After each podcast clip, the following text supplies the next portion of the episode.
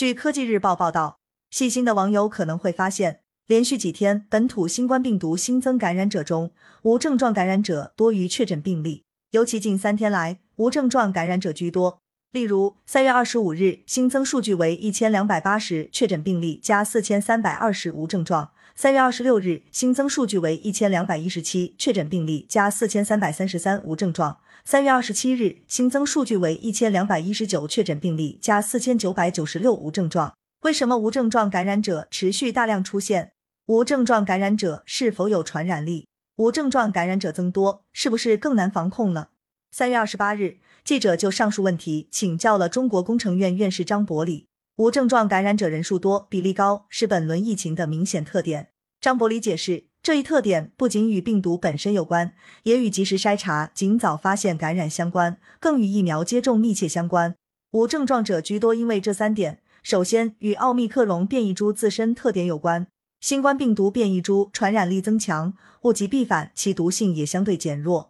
张伯礼解释，病毒毒性减弱的临床表现就是临床症状会较轻一些，很多感染者感染后短时间没有表现出临床症状。来自其他国家的奥密克戎毒株与德尔塔毒株的病死率分析结果显示，奥密克戎毒株流行期间的病死率下降，表明奥密克戎变异株的致病性不及其他毒株强。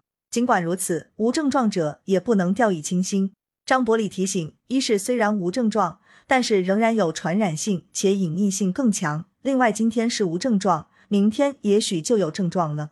尤其对重点人群来说，例如老年人、患基础疾病的人群，还有体弱、肥胖及严重吸烟者，他们存在病情出现病急转直下的风险，需要格外关注。张伯礼说，对一般无症状者，重点在隔离观察，主张使用中成药早期干预。一是控制其不出现症状，尤其是不转为普通型；二是促其核酸早日转阴。无症状者多，也与早期筛查、早发现有关系。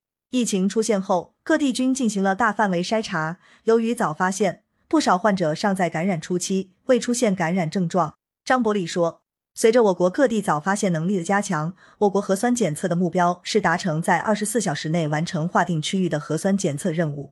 核酸筛查的最新工作部署。使我国各地能够在更短的时间内尽早发现感染者，控制传染源。因此，与以往因发烧、干咳前往少点医疗机构就诊被发现相比，很多感染者在发现时间上大大提前。另一个重要原因是我国居民已大规模进行了疫苗接种。张伯礼解释，人群的机体免疫力普遍增强，因此表现为无症状者居多。无症状感染者有传染力吗？怎么防？在本轮疫情初期，有的无症状感染者确诊后出现过其周边密接者均显示核酸阳性的情况。张伯礼分析吉林疫情时表示，无症状感染者易造成病毒的隐匿传播，被发现时已致较多人感染。无症状感染者虽然无临床症状表现，但能够通过核酸检测出其体内带有病毒的核酸，具有一定的病毒载量，一样具有传染力。国务院联防联控机制相关专家表示。从疫情防控的角度来说，无症状感染者的存在使疫情的发现变得困难，而大量无症状感染者如不及时被发现，会使疫情进一步扩散，又增加了及时控制疫情的难度。对此，张伯礼表示，必须进行快速严格的流调溯源工作，关键是快、早发现、早隔离。本轮奥密克戎导致的疫情已经隐匿传播了一段时间，并且存在多元传染途径。因此，流调工作艰巨复杂，需更加严格仔细。不仅要关注病例的密接、次密接、一般接触者，还要考虑病例前期是否存在传播链，尽可能找到无症状感染者。张伯礼说：“用最短时间找到全部无症状感染者，彻底阻断社区传播，才能尽快实现社会面清零。”感谢收听羊城晚报广东头条。